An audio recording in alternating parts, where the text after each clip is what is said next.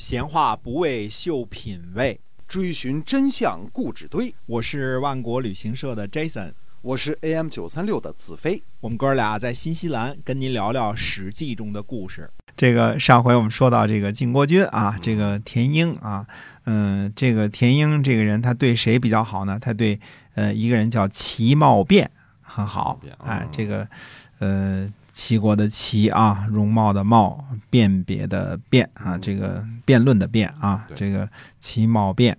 那么齐貌辩这个人呢，他其实是个有很多瑕疵的人。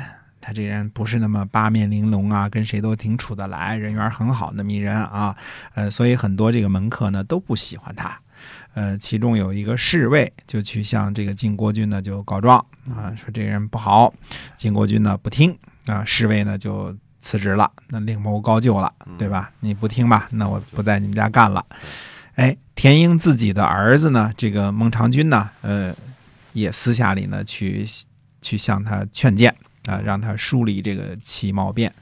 呃，晋国君呢大怒，说把我们这个家家族啊铲除了，破了我的家，只要齐茂变先生满意，我什么话都不会说，就会去遵照做的。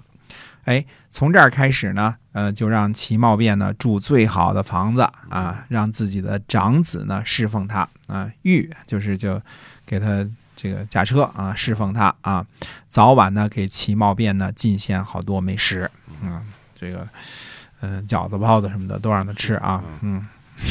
眼界比较低 是吧？期望我期望值有点高啊！油条豆浆啊，都给他喝啊，吃啊。过过节了，哎，就过节了。数年之后呢，这个齐威王就薨了，嗯，齐宣王呢就继位了。晋国君田婴呢和这个继位的这个齐宣王这哥俩呢，这个不怎么谈得来，他呢就去薛居住了，自己那儿有一封地嘛，封国嘛，哎，然后齐茂变呢。呃，也跟着一块儿去了薛了。那么过了一段时间呢，齐茂变呢就告辞，准备离开。啊，嗯，不是这个，呃，不是这个去竞争对手那儿了啊，他是想去见一下齐宣王啊。嗯，那么田英就说呢，说齐宣王呢对我不太满意，您去的话呢，恐怕难以活着回来了。呃，齐茂变说呢，说本来也没把生死呢当回事儿啊，齐茂变呢一定要去。田英呢。呃，也没法阻止。齐茂变呢，到了齐国的都城，齐宣王呢就听说了，嗯，憋着一肚子的怒火呢，等着他啊。齐茂变呢就见了齐宣王，齐宣王就问他说：“他说，嗯，您就是那个晋国君言听计从的人吧？”呃，齐茂变说呢，说晋国君呢倒是很喜欢我，但是言听计从呢则未必啊。说想当初啊，这个。大王，您做太子的时候啊，我就曾经和晋国君说了，说太子的相貌啊，不像个仁义的人，耳后见腮。啊，我不知道这是一什么长相啊，耳后见腮，腮都长到耳后了，嗯，说像猪一样呢，向下斜视。啊，大家以后见了这种人，这个知道他不太仁义啊，躲远点哈，哎，耳后见腮，嗯，猪一样。向下斜视啊，他不能，嗯。不能平视别人啊！嗯，看来是啊，说这样的人呢，将来一定会背叛您，不如废掉太子，改立魏姬的儿子，叫做婴儿教师啊，把他立为太子。晋国君呢就哭着说：“说不行啊，说我不忍心这样做。如果想当初呢，照着我说的去做了，就不会有今天的忧患了。这是第一件事儿啊。再说呢，晋国君呢到了薛之后。”楚国的令尹朝阳啊，请求用几倍的土地来交换薛。我又对晋国君说了，说一定要接受这个请求。呃，晋国君说呢，说从先王那里啊接受了薛的土地，就算和现在的这个王啊关系没搞好，那如果把薛的土地交换出去，将来我怎么去面对先王啊？我怎么跟先王说呀？啊，况且呢，先王的宗庙呢就在薛，我难道能够把先王的宗庙也交给楚国人吗？哎，又一次呢不肯听我的话，这是第二第二件事儿。那么齐宣王听了之后呢，不禁呢长声叹息啊，这这哀了一声，还不是小哀啊，这个长声叹息，长叹一声，唉。这种意思啊。这个脸上的颜色都变了啊，脸上这个这个颜色都不自然了。那么齐宣王就说呢，他说：“晋国君呀，对于寡人的感情竟如此之深呐！我呢太年轻了，不了解这些事情。说您愿意帮我把晋国君请回来吗？”嗯，齐毛便说呢：“好吧，嗯，就给你请回来吧。”田婴呢，穿着齐威王赐给的衣冠啊，带着剑就回来了啊。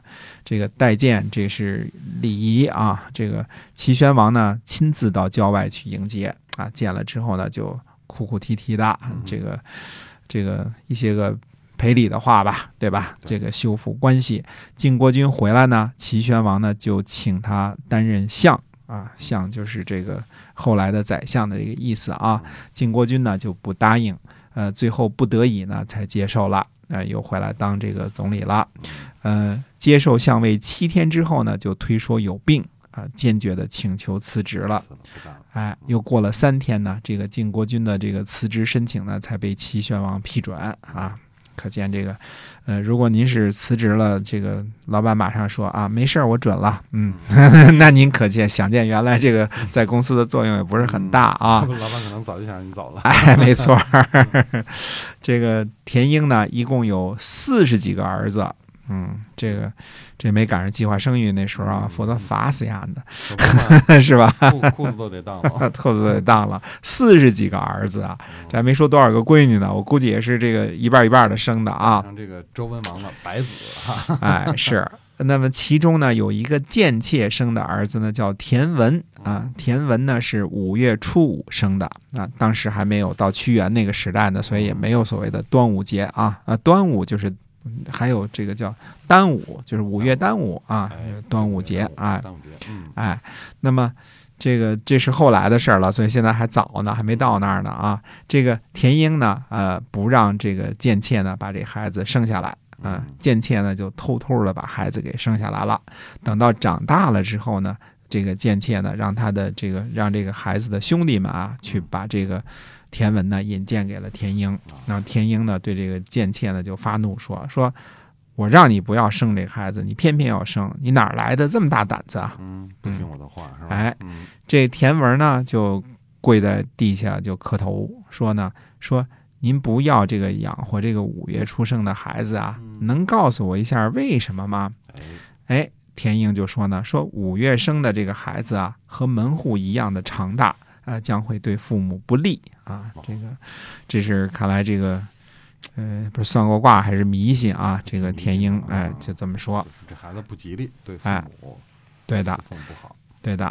那么田文就说呢，他说，他就问他老爸一句话呀，他说这个，呃，人生啊，这个这个生下来是受命于天呢，还是受命于户啊？嗯，你不说门户嘛，对吧？哎，田英呢就。